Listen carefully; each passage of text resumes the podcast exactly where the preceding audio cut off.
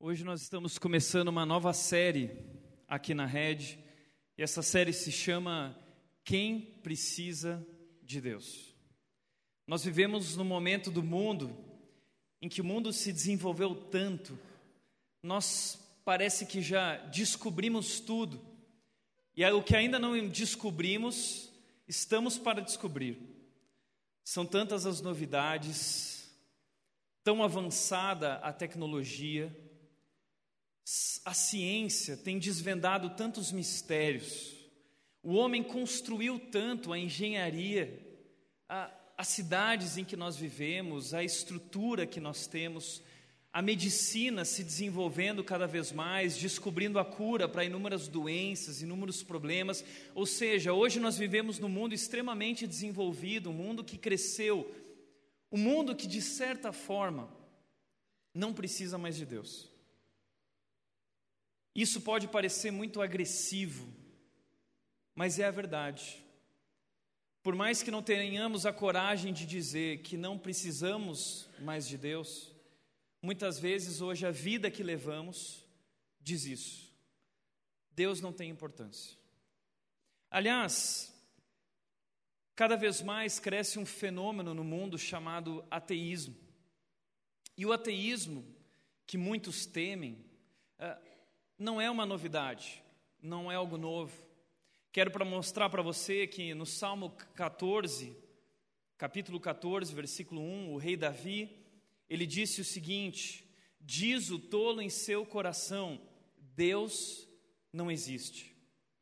Então corromperam-se e cometeram atos detestáveis, não há ninguém que faça o bem.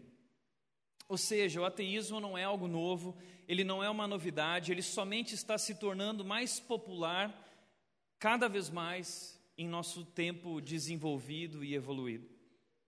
Antigamente, o ateísmo não tinha eh, nenhuma graça, ele não tinha popularidade. As pessoas que decidiam não crer em Deus eram vistas como pessoas más, até como pessoas burras. Mas a partir do século XVII, a partir do iluminismo, que o ateísmo começou a ganhar mais apelo através de figuras famosas como Freud, como Nietzsche, como Marx, homens que começaram a dar uma outra cara para o ateísmo, homens que começaram a levantar questionamentos filosóficos e questionamentos científicos. Na verdade, o ateísmo já começou muito antes de tudo isso. O ateísmo começou talvez lá no jardim do Éden, quando Deus criou Adão e Eva, e ele colocou eles no jardim. E um dia a Eva andando perto daquela árvore, de repente a serpente chega para Eva e diz o seguinte: Eva, Deus não importa. O que importa é ser feliz. Deixa Deus para lá. Não, mas Deus diz: o que Deus disse não importa. O que Ele pensa não importa. Eva, Busca o que te faz feliz. Ateísmo não é só não crer em Deus, ateísmo tem a ver com viver uma vida como se Deus não existisse. Mas para piorar a situação, em 9 de setembro, 9 do 11, aconteceu algo terrível no mundo inteiro. Na verdade, algo que aconteceu na América o ataque das Torres Gêmeas, um ataque terrorista. E nós vimos na televisão aquele avião chegando e explodindo aquele prédio, dois prédios caindo, ah, uma cidade devastada. Foi algo terrível. Eu estudava naquela época numa faculdade teológica onde havia muitos americanos e os americanos estavam pálidos. Eles estavam aterrorizados, estarrecidos diante daquele acontecimento, eles não acreditavam e choravam muito ao meu redor. O efeito do 9 de setembro foi muito forte para a nação americana. 9 do 11, desculpa, é 11 do 9, né? Desculpa, pessoal, fiquei te irritando o tempo todo enquanto eu falava isso, né? Mas o efeito do 11 do 9, ao contrário, durante Dizem os americanos que durante duas semanas o povo americano foi para as igrejas e lotou as igrejas. Eles estavam lotados. Mas depois de duas semanas, algo começou a acontecer. questionamentos começaram a ser feitos. De novo, né? Desculpa. É só o contrário. O efeito do 11 do 9 uh, começou a levantar críticas e questionamentos, como, por exemplo, esse homem, Sam Harris, um filósofo e neurocientista, ele escreveu um livro a partir do acontecimento do 11 de setembro. E esse livro aqui foi uma crítica mordaz da religião. Ele escreveu o um livro chamado O Fim da Fé. O Fim da Fé. Mais de 12 editoras recusaram esse livro, não quiseram uh, editar o livro, divulgar o livro. Mas uma das editoras aceitou, e esse livro, que o pessoal achou que não ia fazer sucesso, permaneceu na lista dos mais vendidos do New York Times por 33 semanas. O livro foi extremamente lido. Óbvio que os cristãos se levantaram criticando muito o Sam Harris. Dois anos depois, em resposta aos cristãos que estavam criticando e se levantando contra ele, ele lançou um outro livro chamado Uma Carta à Nação Cristã. Ao mesmo tempo em que ele lançava esse livro, Uma Carta à Nação Cristã, um outro homem se levantou, chamado Richard Dawkins, um biólogo e escritor, e ele escreveu um livro chamado Deus, um Delírio. E nesse livro, o Richard Dawkins começou a trazer a ciência como prova contra Deus e contra a religião. E ele disse o seguinte no prefácio do livro dele: se este livro funcionar como eu pretendo, os leitores religiosos que o abrirem serão ateus quando o fecharem. Uau! Era uma bomba que ele estava lançando. E pasme, esse livro também foi best-seller, um dos livros mais vendidos. Deus, um delírio. Richard Dawkins, Sam Harris se tornaram estrelas do rock na área do ateísmo. E eles começaram a levar o ateísmo a um novo nível, a um novo tipo de pensamento. Começaram a criar um efeito terrível no mundo inteiro, não só nos Estados Unidos. Um outro homem, aproveitando essa onda, Christopher Hitchens, ele é um jornalista e escritor, ele escreveu esse livro chamado Deus não é grande. Como a religião envenena tudo uma crítica mordaz à religião também, ele se tornou também um best-seller. E esses homens foram se tornando extremamente famosos em campos universitários e na televisão.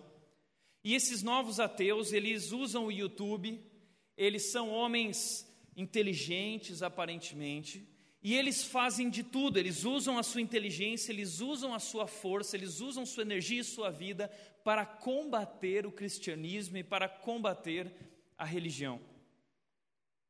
Eles venderam e continuam vendendo milhares de livros. Embora poucos tenham lido, uma porcentagem pouca da população tenha lido qualquer um desses livros, uma boa porcentagem da população foi afetada e continua sendo afetada. O pensamento desses homens e de outros que vieram, vieram antes deles fazem mais parte da nossa cultura do que nós somos capazes de perceber. E nós vivemos hoje numa cultura que diz que Deus é um delírio, que Deus não tem importância. A conclusão que esses homens trouxeram e que eles têm disseminado é: a religião é o problema. A religião é o problema.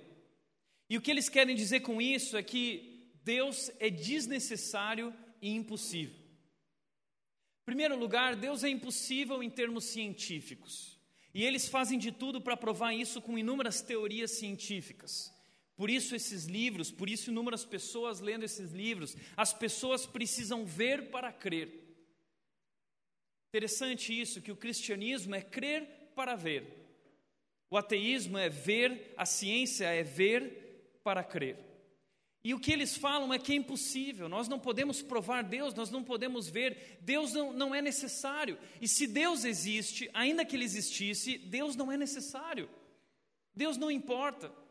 Porque se Deus realmente existe, Ele é um Deus ruim, Ele é um Deus que abandonou o mundo que Ele criou. Um outro autor muito famoso, chamado Stephen Hawking, também, disse que o universo não precisa de Deus.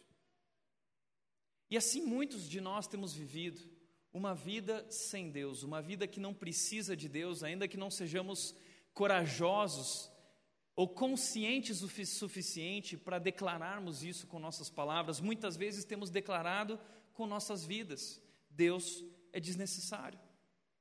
Mais do que isso, eles disseram o seguinte: a religião obscurece a razão.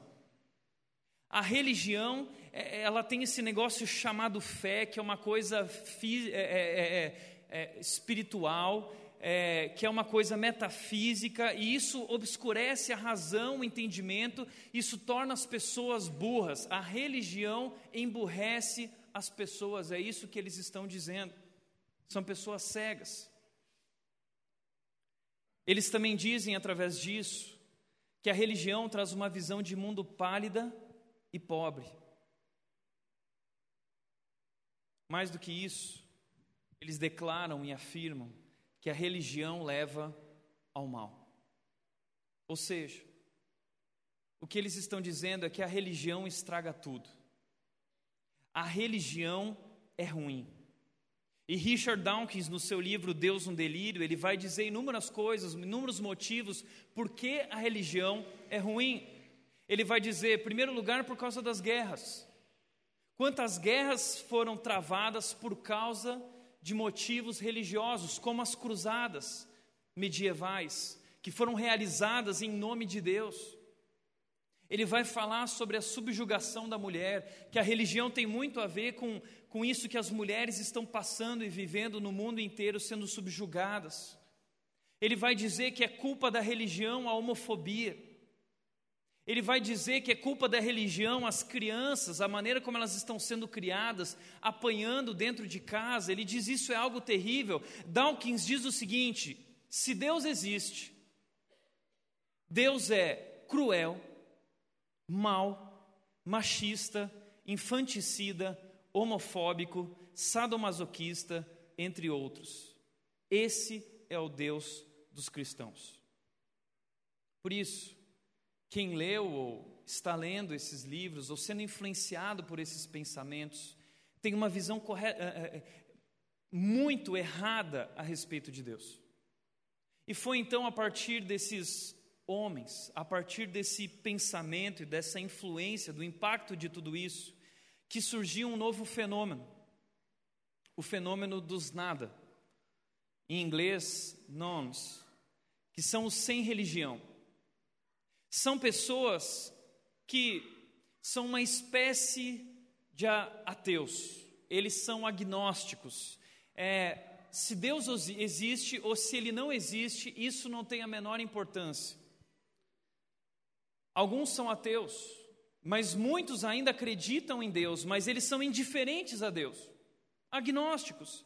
Deus não tem importância, Deus não é relevante, Deus não faz diferença nenhuma. Afinal de contas, se Deus realmente existe, ele não merece ser adorado, ele não merece nada de nós. Assim, muitos hoje têm vivido. E pasme, o número desses nonos, os nada, está aumentando. Se você for olhar a realidade brasileira, aqui no Brasil, o número de ateus, segundo o IBGE, em 2013 foi de 1%. 99% da população brasileira acredita em Deus. 99%. Mas se você for ver esse dado do ateísmo nos Estados Unidos, esse número é muito maior. Os Estados Unidos já está alcançando 8% de ateus. Se você for olhar o número de ateístas na Europa, você vai se assustar, porque existem muitos países na Europa em que já chegou a 50% o número de ateus na população. Alguns países dizem que já chegou a 80% da população. Por que isso? Veja, o cristianismo nasceu nessa região da Europa, foi ali em que houve a reforma protestante, mas é exatamente ali que hoje existe mais essas pessoas que vivem de forma agnóstica ou ateus, que dizem Deus não existe ou se ele existe, não tem a menor importância. 35% dos millennials são não, não são nada. Essa galera que nasceu entre 1981 e 96, a qual eu faço parte, talvez muitos aqui fazem parte. Essa turma hoje é chamada de millennials ou geração Y. Ah, talvez o ateísmo não tinha muito apelo no passado, mas hoje ele tem para essa turma nova que está vindo com a tecnologia, que tem acesso a muita informação, eles estão assistindo esses vídeos no YouTube, eles estão assistindo Richard Dawkins, eles estão fazendo questionamentos para perguntas difíceis. E por isso, o que nós estamos começando a ver, e prepare-se, é que nós vamos ver esse fenômeno adentrando nossas igrejas, adentrando a nossa realidade brasileira, e cada vez mais pessoas vão desacreditar de Deus. Ou cada vez mais pessoas vão dizer: não importa. No Brasil, os ateus são 1%, mas os que se dizem nada, ou seja, aqueles que dizem eu não tenho religião, são 8% da população. E como eu disse, entre a turma mais nova, isso está crescendo muito. Por último, muitos desses nada, não creem em nada, não querem nada. Eles cresceram num ambiente religioso. Eles cresceram numa família que ia à igreja. Eles cresceram no meio de um ambiente religioso, mas no meio do caminho algo aconteceu e eles pararam de acreditar. Se você for ver essas histórias de desconversões, pessoas que abandonaram a igreja, pessoas que abandonaram a fé, essas histórias têm muita coisa em comum. Como eu disse, em primeiro lugar, muitos cresceram num ambiente religioso, experimentaram uma conversão na infância, quando eram crianças, eles aceitaram Jesus, tomaram uma decisão. Mas conforme eles foram crescendo, eles foram vivendo uma transição para um ambiente sem religião, um ambiente religioso um ambiente da escola, um ambiente da universidade, um ambiente acadêmico, um ambiente da ciência. E nesse lugar eles começaram a ouvir coisas diferentes, eles começaram a se relacionar com pessoas que tinham outros pensamentos, e eles gostaram muito disso. Gostaram muito. E eles começaram a fazer perguntas adultas sobre a fé da infância. Eles começaram a fazer questionamentos agora da vida adulta para aquela decisão que eles haviam tomado na infância, aquela decisão de fé. E eles receberam respostas baseadas na fé para perguntas que eles fizeram baseadas em fatos. Porque muitas vezes não estamos preparados como igreja, como cristãos, para defender a nossa fé. Porque veja, a fé não é a morte da razão. Pelo contrário, Deus morreu para tirar o pecado de nós, Ele não morreu para tirar o nosso cérebro. Nós não cremos em algo que não faz sentido. A fé que temos, ela faz todo sentido, ela traz respostas extremamente uh, certas, corretas. Portanto, um dia esse jovem que agora recebeu essas respostas baseadas na fé, para respostas para perguntas que ele fez baseadas em fatos, ele começa a entrar numa paranoia e ele começa a se questionar. E um dia esse jovem amanhece e ele diz: Eu não acredito mais. Eu não acredito mais. Isso é tão terrível. É muito provável que você conheça alguém assim. Alguém que talvez já disse: Eu não acredito mais. E nós não conseguimos entender isso. Eu já conheci jovens assim. E eu tentei entendê-los eu procurei ouvi-los, eu procurei refletir sobre aquilo que eles estavam falando. E analisando, estudando, eu cheguei à conclusão de que nenhuma de suas questões traz uma boa razão para abandonar a fé em Jesus. Nenhuma de suas questões traz uma boa razão para abandonar a fé em Jesus. Por isso, essa série é sobre isso. Nós estamos um passo à frente da nossa cultura, nos preparando para esse fenômeno que está adentrando, que está impactando, que está influenciando. E eu quero dizer algo para você que esteja hoje aqui ou alguém que esteja nos assistindo. Se você vai abandonar a sua fé, você precisa ter uma boa razão. Se você vai resistir aos ensinamentos de Jesus, é importante para mim que você está resistindo a algo real. Por isso eu quero mostrar para vocês que estão hoje aqui, nesse primeiro capítulo da nossa série, o que é o ateísmo, o que diz o ateísmo, o que significa o ateísmo. Porque o ateísmo e o cristianismo, eles têm algo em comum, as pessoas abraçam eles sem exatamente saber no que estão se metendo. Muita gente adentra o ateísmo e essa ideia do nada, sem religião, geralmente decepcionadas com algo na religião ou na igreja, e elas partem na direção deste ateísmo, agnosticismo, nada, mas na verdade são pessoas que estão apenas à deriva, sem fundamento, sem de fato convicções verdadeiras. Mas o que eu quero dizer para essas pessoas, ou para aqueles que questionam a sua fé, ou já passaram por um questionamento assim, ou estão pensando em abandonar a fé, é o seguinte: você nunca anda longe de algo sem ir em direção a outra coisa. Você nunca se afasta de algo sem se aproximar de outra coisa. Ou seja, quando você diz, eu não creio nisso, eu não acredito mais nisso, e quando você abandona esse caminho e essa fé, essa crença, essas convicções, você está caminhando na direção, sim, de uma outra crença. Você está caminhando num, num outro sentido que leva a algum outro lugar. Por mais que você esteja à deriva, por mais que você diga eu sou um nada, o seu nada tem consequências. O ateísmo, assim como o cristianismo, ele é um sistema cheio de crenças. E o ateísmo ele é complexo em suas crenças que levam logicamente a algumas conclusões muito complicadas. Há implicações sérias na lógica ateísta. E eu quero mostrar para você isso através desse versículo, Salmo 14, 1, em que é dito o seguinte: Diz o tolo em seu coração, Deus não existe.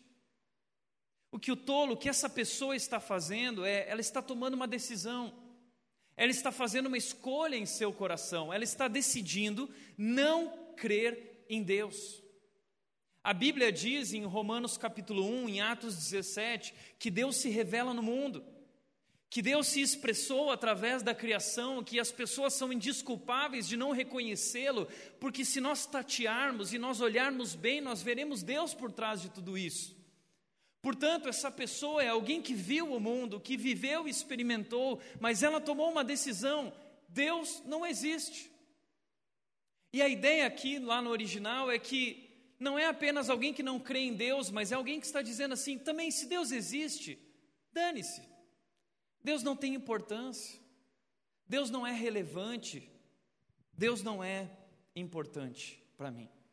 O que ele está dizendo é: eu viverei uma vida sem Deus. O que ele está dizendo é: eu não preciso de Deus. E ele vai viver a vida dele feliz, buscando sua própria felicidade. Mas o que esse texto diz é que essa escolha, essa decisão ela gera consequências. É uma escolha que gera consequências. Corromperam-se e cometeram atos detestáveis, não há ninguém que faça o bem. Para cada ação existe uma reação, para cada decisão existe um destino. É isso que eu estou querendo dizer para você. Se a sua decisão foi não crer, se a sua decisão foi dizer não preciso de Deus, se a sua decisão foi dizer Deus não é importante, essa decisão traz um destino adequado. Essa decisão, essa escolha está te levando numa direção que traz inúmeras consequências complicadas. Veja, eu não estou dizendo que a pessoa que diz que Deus não existe é uma pessoa má. Não é isso. O que eu estou dizendo é que pensar assim, viver assim, traz inúmeras consequências complicadas. Deixa eu mostrar isso para você através desse sistema. O cristianismo versus o ateísmo. O cristianismo, basicamente, o que ele diz é: há um Deus, há um Deus. Nós crescemos dentro da igreja aprendendo aquele versículo de Gênesis 1:1 que diz: No princípio, Deus criou os céus e a terra. E é tão importante que, seja como crianças ou como adultos, nós saibamos disso muito memorizado em nosso coração, porque se há um Deus, isso muda tudo.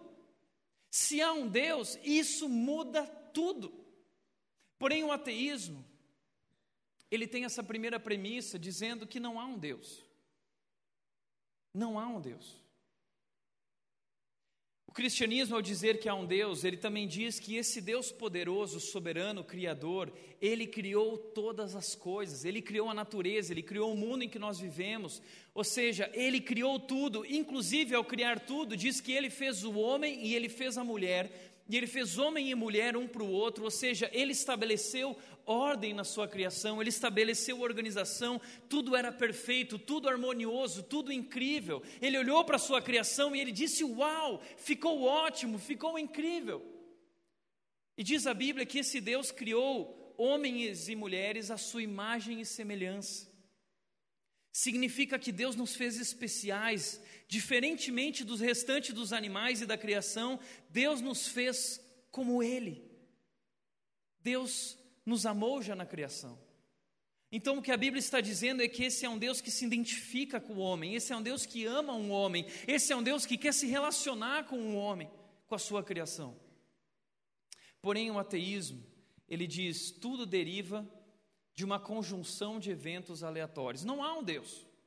Então, não foi Deus quem criou todas as coisas. Na verdade, tudo deriva de uma conjunção de eventos aleatórios.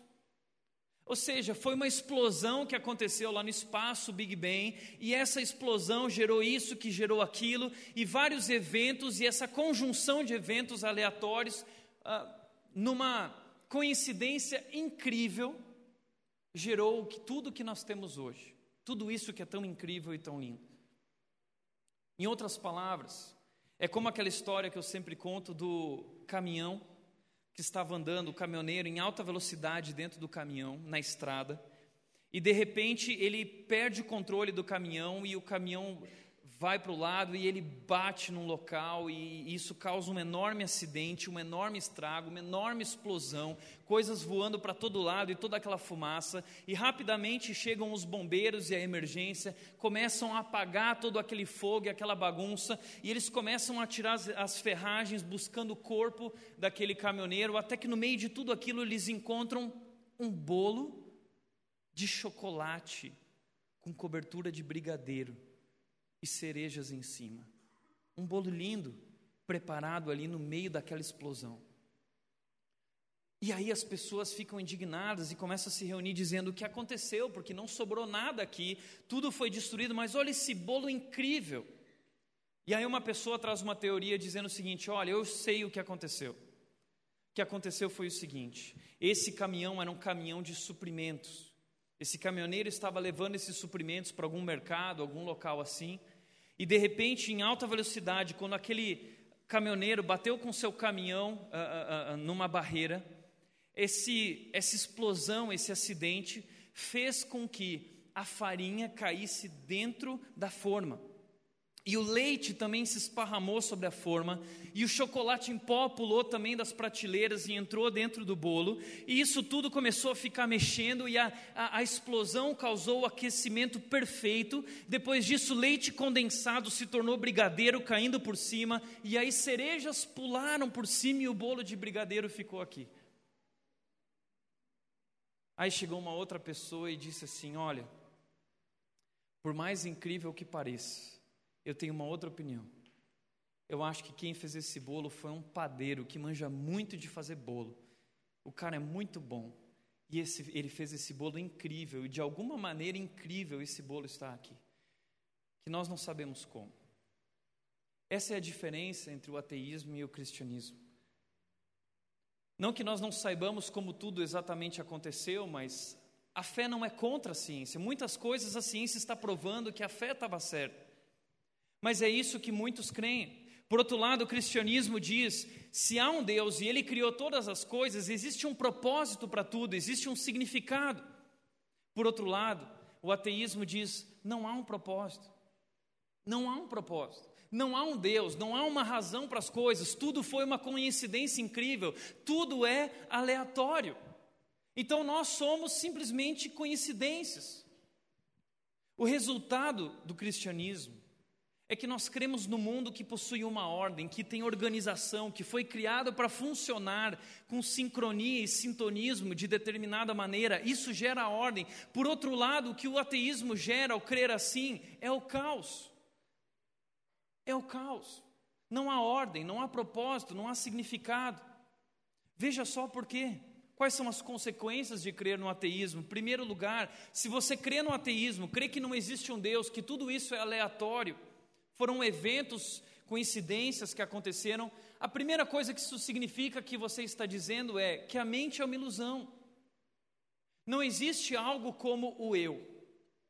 Você é uma ilusão, não existe eu, não há um você dentro disso aqui. Os pensamentos são ilusões. Nós somos apenas química e biologia controlada pela física. A mente é uma ilusão. Os nossos pensamentos, tudo que nós vivemos, o raciocínio, isso é uma ilusão. Da onde que veio isso? O cérebro, que é algo tão incrível. Até hoje os cientistas não conseguiram entender ainda o cérebro exatamente como ele funciona, até hoje não conseguiram reproduzir isso. Por outro lado, se você crê no ateísmo, o significado é uma ilusão. Não há significado. Se Deus não existe, então a vida é uma ilusão. A busca por sentido, significado ou propósito é uma ilusão. Não há um propósito pelo qual você veio ao mundo. Você é um acidente. As coisas simplesmente aconteceram. Então, objetivos de vida são uma ilusão, nada importa. Você não importa, você não faz diferença. O que o ateísmo está dizendo é que não existe algo espiritual. Ele reduz tudo ao materialismo. A vida é o que nós vemos. Não existe também a eternidade. Nós somos finitos. Quando morrermos, nós desapareceremos para sempre. Tudo será destruído um dia. Imagina que triste viver assim. Não há um propósito, não há uma razão, não há um significado. Tudo veio por um acidente e um dia tudo isso desaparecerá, você desaparecerá. Eu vi algo muito interessante dito por um homem, um historiador, o Leandro Carnal, ele disse o seguinte: ele é um ateu. Apesar de falar muito sobre fé e sobre Deus, ele é ateu. E o Leandro Carnal disse o seguinte: quando questionado sobre a sua fé, ele disse: Não creio em Deus. E ele disse: Nós somos irrelevantes no universo, apenas átomos perdidos no meio de tudo isso. Talvez você está olhando e dizendo, não, mas eu não creio nisso, então você não é um ateu de verdade. Ou pelo menos não um bom ateu, porque a consequência lógica de crer que não há um Deus ou de viver sem um Deus é que nós nos tornamos de fato irrelevantes no meio do universo, apenas átomos perdidos no meio de tudo isso.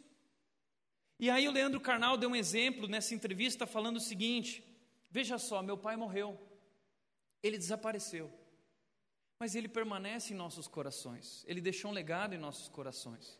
Mas quando nós morrermos, ele desaparecerá completamente. Que triste isso. Por outro lado, a consequência é que também não existe verdade absoluta. Não existe um valor agregado às coisas, as coisas não têm um valor em si. O valor é dado por aquilo que nós achamos que aquilo deve ter. Quem define o valor de algo, a verdade sobre algo, sou eu. Cada um inventa o seu próprio mundo, com as suas cores, com os seus achismos. Cada um vive a verdade que quer. É o mundo em que nós vivemos hoje, o um mundo pluralista, que diz que não existem verdades absolutas. Você acha isso, mas eu acho aquilo, e nós convivemos numa boa, cada um com seus achismos. Ou seja, não existe certo ou errado, não existe bom ou ruim. Outra consequência, justiça e valores morais são uma ilusão. Se Deus não existe, esse conceito que nós temos impregnado em nossa mente e consciência da justiça, do puxa vida, esse cara merece ser preso, ou esse não merece ser preso, ele é inocente. Da onde que veio esse conceito de justiça imputado a nós? Foi uma convenção social, foi algo que o evolucionismo trouxe. O ateísmo diz que a justiça e os valores morais são apenas uma ilusão, não existe certo ou errado, não existe bom ou ruim. Os valores morais não passam de uma ilusão incutida em nós, seja pela evolução ou pelo que for. E se não há valores morais, não há por que existir a responsabilidade moral. Tá tudo bem ali, gente. Não toma um susto. É o inimigo. Está falando dele, né, aqui. Nossas opções morais se tornam inconsequentes quando nós pensamos assim.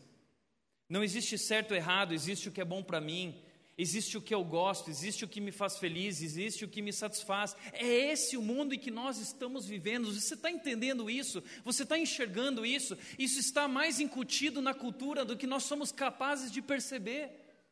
Nós vivemos em uma cultura que não precisa de Deus, uma cultura que vive sem Deus e que se acredita diz que não precisa, vive como se Deus não existisse.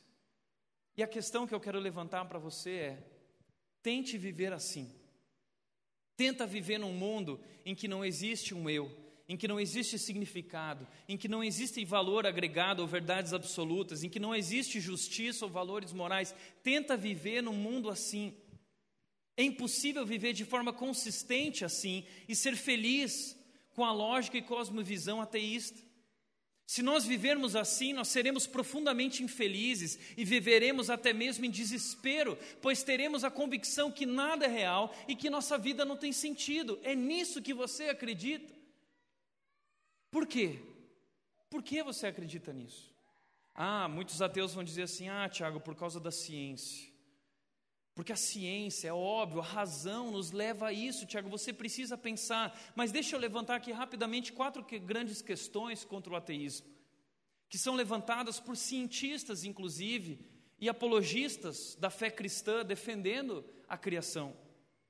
Primeira questão, a origem da vida.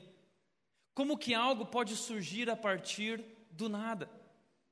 A própria ciência vai muito contra isso. Como que a matéria pode vir a existir daquilo que não existe? Como que algo pode surgir a partir do nada? Então, essa é uma resposta que nenhum desses homens trouxe até hoje. Eles tentam trazer cálculos matemáticos e muitos, como o próprio Stephen Hawking disse, ele disse: "Não, porque o mundo está em o universo está em movimento. O universo estava em movimento e esse movimento então causou impacto, causou o Big Bang e aí tudo surgiu. Ah, pronto, resolveu então a origem da vida. Mas pergunto, quem colocou o universo em movimento? Essa foi a pergunta de Isaac Newton, o homem que descobriu a teoria uh, gravitacional, a realidade, a verdade eh, gravitacional. Cientista, físico, químico e matemático, ele disse: a gravidade explica o movimento dos planetas, mas não pode explicar quem colocou os planetas em movimento. Quem foi? Veja só, Isaac Newton, um dos maiores cientistas do nosso planeta. Outra questão Existem evidências hoje, e os cientistas estão descobrindo, de um design intencional. O descobrimento do código genético, do DNA, tem trazido descobertas incríveis na ciência. E eles, estudando o código uh, genético, eles descobriram que tudo tem finalidade, que tudo tem uma sintonia incrível, tudo tem um alvo, tudo é muito preciso, tudo é determinado. Estudando o DNA e o código genético, eles começam a perceber que existe algo inteligente por trás de tudo isso, um design inteligente. Quem fez isso? Quem escreveu isso? Por outro lado, outra questão é a sintonia fina do universo. Porque quando os cientistas começam a estudar o universo, eles descobrem que as leis que governam o mundo são de tal maneira afinadas que elas permitem a existência da vida aqui na Terra. Tudo funciona com extrema sincronia, sintonia. as órbitas dos planetas, a órbita da Terra, tudo em perfeita sincronia. Pensa bem, se o planeta Terra estivesse um pouco mais perto do Sol, nós queimaríamos nós pegaríamos fogo, seria impossível a vida na terra. Nós estamos na posição exata em relação ao Sol, um pouco mais próximo queimaríamos, um pouco mais longe nós congelaríamos. A gravidade tem a força exata. Mais forte. Se a gravidade fosse mais forte, nós seríamos esmagados. Se a gravidade fosse mais fraca, menos intensidade, faria com que ficássemos flutuando no ar. Até que seria legal, né? Posso falar uma coisa? Os cientistas estão procurando até hoje algum outro lugar no universo assim, tão perfeito, uma sintonia fina. E sabe qual é a descoberta deles? Nenhuma. Não existe. Só aqui. Não existe outro lugar no universo assim.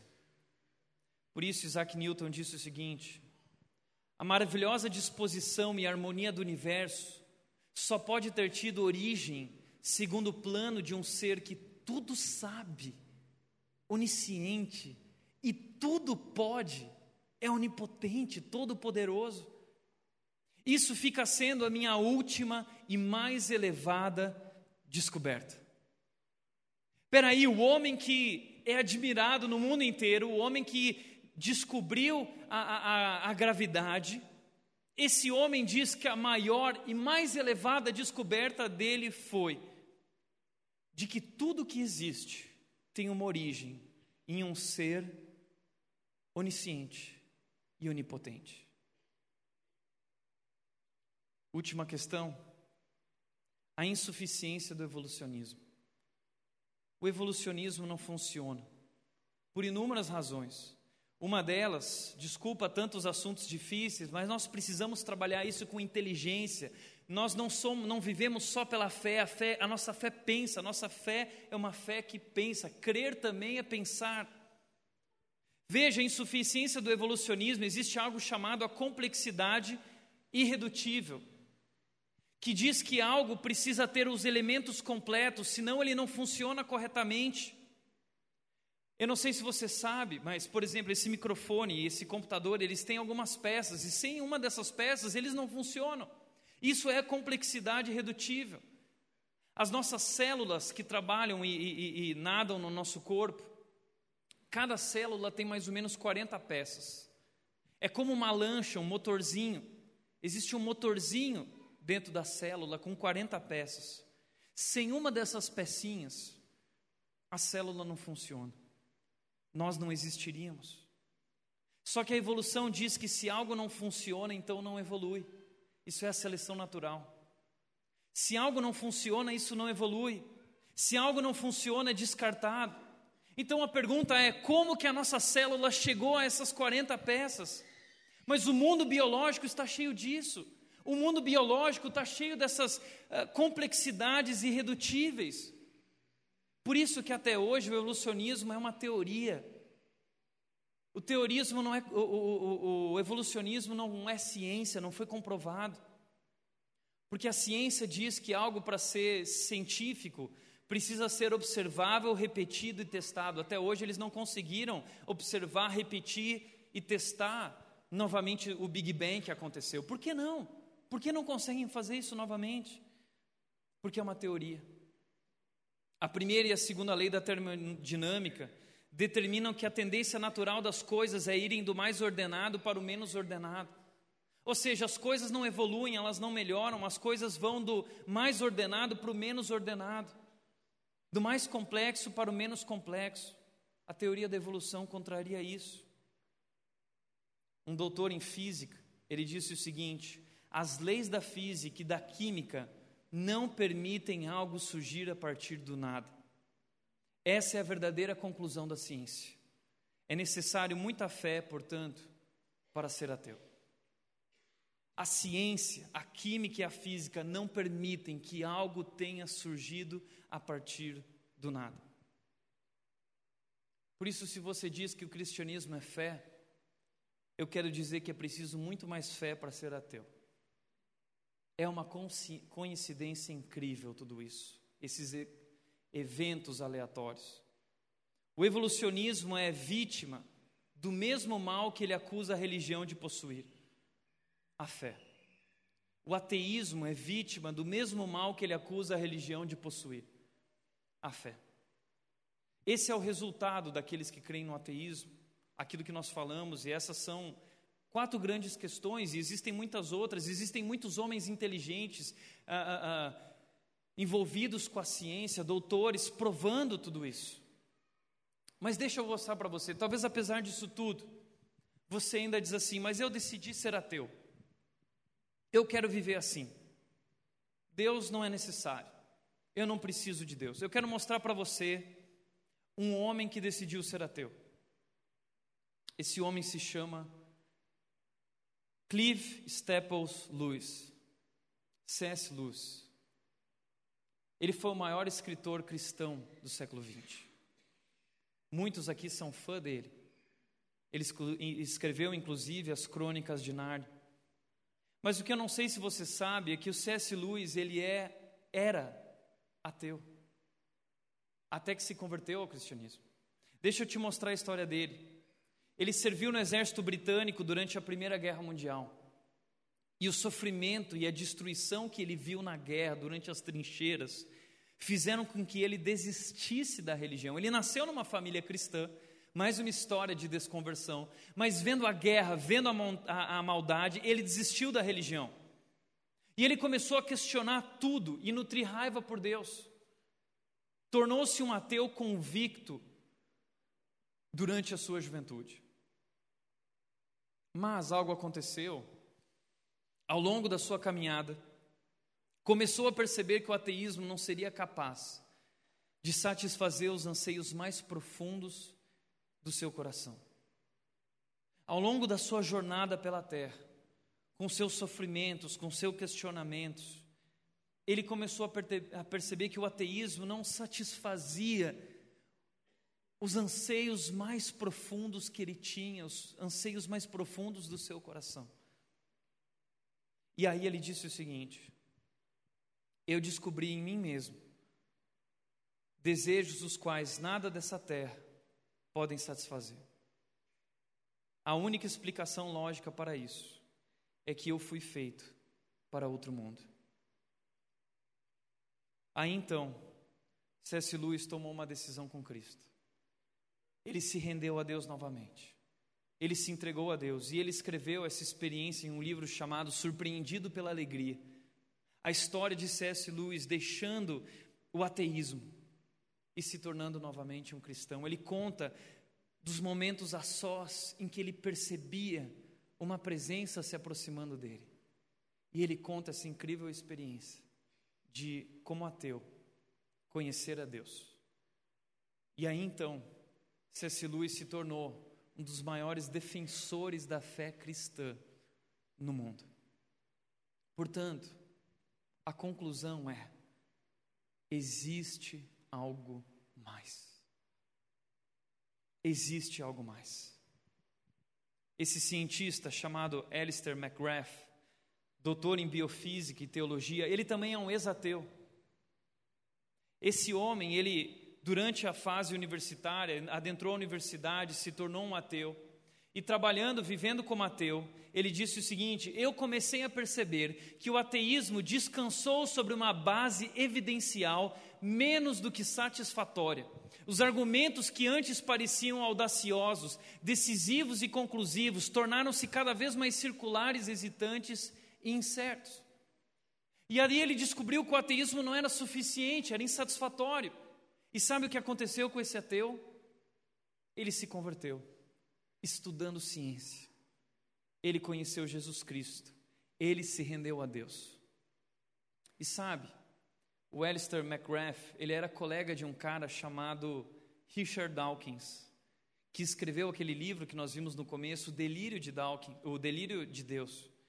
E aí o Alistair McGrath escreveu um livro chamado O Delírio de Dawkins ele trouxe uma resposta ao fundamentalismo ateísta de Richard Dawkins.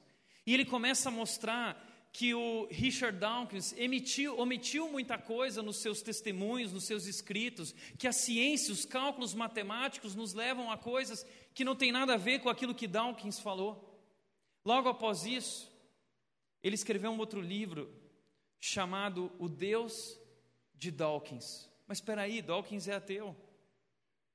Mas ele, através desse livro, analisou cuidadosamente cada escrito de Dawkins e trouxe respostas.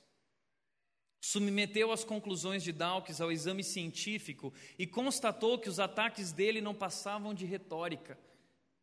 Era só da boca para fora. Dawkins omitiu muita coisa, diz ele. McGrath mostra que as conclusões de Dawkins, na verdade, são mais pessoais que científicas. E ele disse o seguinte, McGrath: a fé não vai contra as evidências científicas. A fé vai além dela. As evidências e fatos estão nos dizendo: há algo mais, algo além da mera razão. Portanto, a verdadeira guerra não é entre a ciência e a fé. A verdadeira guerra é algo diferente. Existe algo por trás de tudo isso.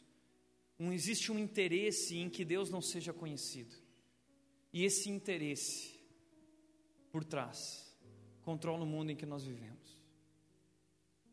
E tenta esconder as evidências desse Deus. Tenta criar outras teorias. Mas veja, existe um cientista muito famoso que disse, Albert Einstein, a ciência sem religião é manca. A religião sem ciência é cega. Albert Einstein está dizendo isso. A ciência, os fatos, as evidências apontam para algo mais. Albert Einstein disse o seguinte: Sabe o que eu quero saber? Eu quero saber como Deus criou este mundo. Ele estudou todas as leis. Estudando o universo e buscando esse Deus, ele disse: Eu quero saber como Deus criou esse mundo. Não estou interessado neste ou naquele fenômeno no espectro deste ou daquele elemento. Eu quero conhecer os pensamentos dele. O resto são detalhes. Einstein provavelmente não conheceu o Deus de Jesus, embora ele se declarasse fascinado pelo Nazareno. Mas Einstein buscou, e ao buscar o sentido da vida nas leis que regem o universo, ele buscou esse Deus sem talvez encontrá-lo. Por isso, essa série é sobre isso. Eu quero mostrar para você nessa série o Deus que Einstein buscou, mas não encontrou. O Deus que Einstein buscou, mas não conheceu. E eu quero propor para você que talvez o motivo pelo qual você abandonou a Deus ou está pensando em abandonar não é porque você avaliou os fatos e descobriu que ele não existe, mas é porque o Deus que te apresentaram não é o Deus verdadeiro, é um Deus pequeno demais. Talvez o Deus que você conheceu, a religião onde você cresceu, não te permitiu conhecer o verdadeiro Deus, o Deus, como Isaac Newton disse, que tudo sabe e tudo pode. Talvez você diz, Tiago, mas eu não tenho interesse em conhecer esse Deus, porque eu acho que esse Deus é o problema. Se ele existe, ele é um Deus ruim. Eu quero dizer a você que não. Na verdade, Deus não é o problema. Deus é a solução para todos esses problemas que nós temos visto em nosso mundo, em nossa sociedade.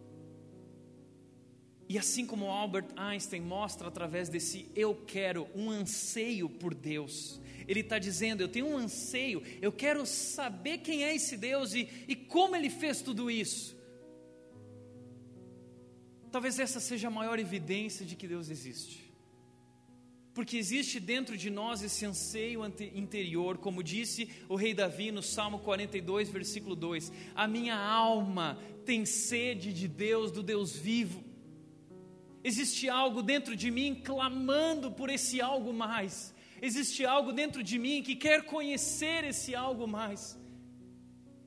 Quando poderei entrar para apresentar-me a Deus? Quando eu posso estar diante dele? Eu quero conhecê-lo, eu quero descobrir como ele me fez e como ele fez tudo isso. Isso é o que eu preciso. Deus é a resposta, Deus é a solução. John Stott disse: somente Deus pode dar significado à vida, porque só Ele pode suprir o que está faltando. Só Deus traz significado à vida. Se você viver uma vida sem Deus, você estará sujeito a uma vida sem sentido, que não faz diferença, uma vida irrelevante, sem propósito. E nós seremos apenas átomos perdidos no meio de tudo isso. É assim que você quer viver? É isso que você crê? Como disse Blaise Pascal, matemático famoso, físico, filósofo, ele disse: somente Deus tem o tamanho exato do vazio que existe dentro de nós. Existe um clamor dentro de mim e de você, existe um anseio dentro de mim e de você, e esse anseio, esse clamor é um buraco do tamanho de Deus, o tamanho exato de Deus, e nada poderá suprir, só Ele pode satisfazer essa sede que existe dentro de nós por algo mais essa busca por felicidade, essa busca por algo que nos satisfaça, é sede de Deus, é sede de Deus, portanto, obedeça a sua sede. A sua sede clama por Deus, a sua alma clama por Deus, o seu ser interior precisa de Deus, nós fomos criados por Ele e para Ele. E enquanto vivermos longe dEle, viveremos em desespero, ainda que em silencioso desespero. Mas quando formos dormir no travesseiro, nós ficaremos pensando: e o amanhã? E o que é a vida? E qual o sentido de tudo isso? Por isso, como disse Agostinho de Hipona, eu li em Platão, Sócrates e outros filósofos palavras sábias mas eu nunca li em nenhum deles. Vinde a mim, todos os que estão cansados e oprimidos, e eu vos aliviarei.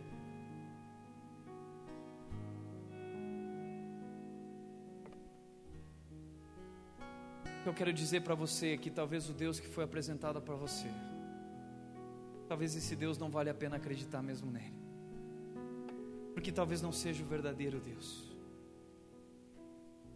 Talvez você foi apresentado por uma religião. Eu quero te mostrar quem é o verdadeiro Deus. Eu quero te mostrar que Ele não é o problema. Quero te mostrar através da série que Deus é a solução.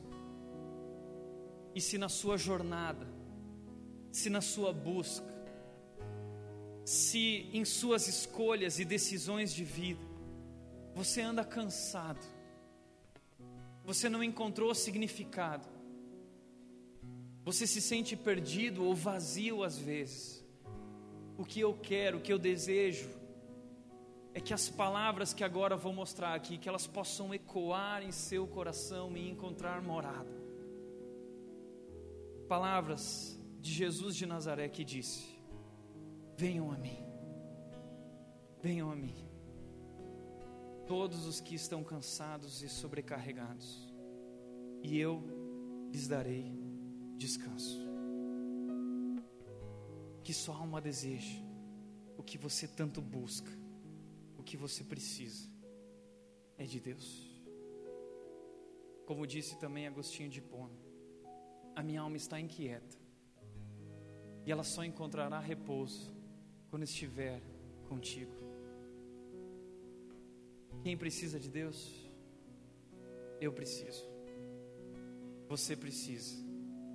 Nós precisamos. Na semana que vem eu vou continuar mostrando tudo isso para você. Quem é esse Deus? Quem é de fato esse Deus que tudo sabe e tudo pode? Porque esse Deus não é um Deus mau. Ele é um Deus cheio de amor. Ele é o Deus que veio ao mundo por nós, que abriu mão da sua glória. O Deus que tudo sabe, o Deus que tudo pode, abriu mão da sua glória. Ele abandonou a sua presença celestial e ele veio a esse mundo terrestre. Ele pisou na terra, ele viveu os sofrimentos, ele sentiu a nossa dor, ele levou sobre si as nossas enfermidades, as nossas angústias, e sobre si Ele levou nossas falhas, e Ele morreu por nós. Ele não é um Deus mau. A maldade ele levou sobre si, ele disse: Eu estou morrendo para que a maldade morra, para que a morte morra, para que todo aquele que, ne, que em mim crer possa ter vida, vida abundante. Esse é o nosso Deus. Que Deus, que Deus. Quero te convidar a participar dessa jornada aqui na rede, trazer seus amigos para descobrir quem precisa de Deus. Amém? Feche os teus olhos.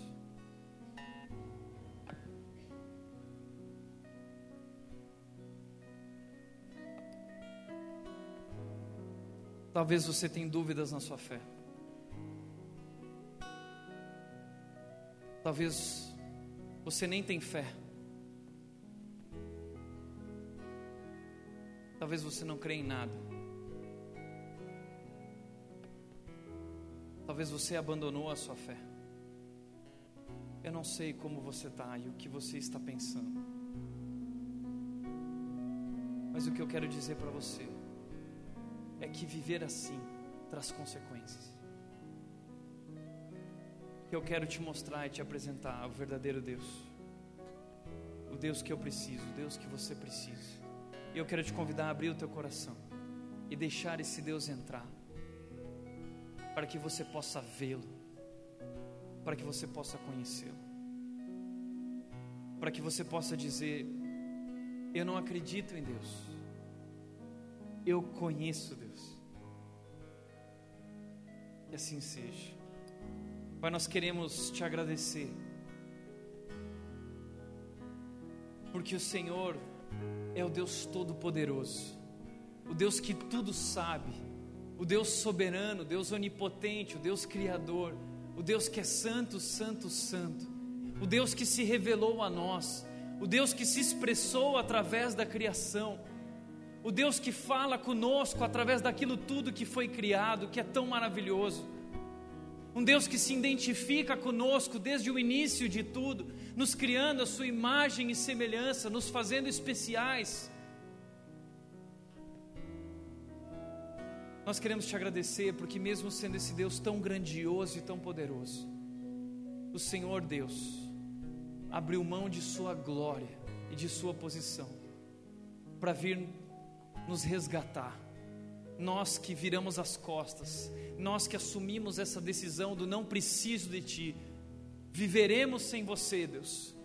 Nós que seguimos na direção daquilo que nós queríamos, do que nos fazia felizes, o Senhor veio nos resgatar por causa das sérias consequências da nossa decisão. E tu destes a tua vida numa cruz por nós. Por isso nossa fé está firmada em ti. Porque tu não somente, morrestes na cruz, mas tu ressuscitastes no terceiro dia. O Senhor é Deus, o Senhor venceu a morte.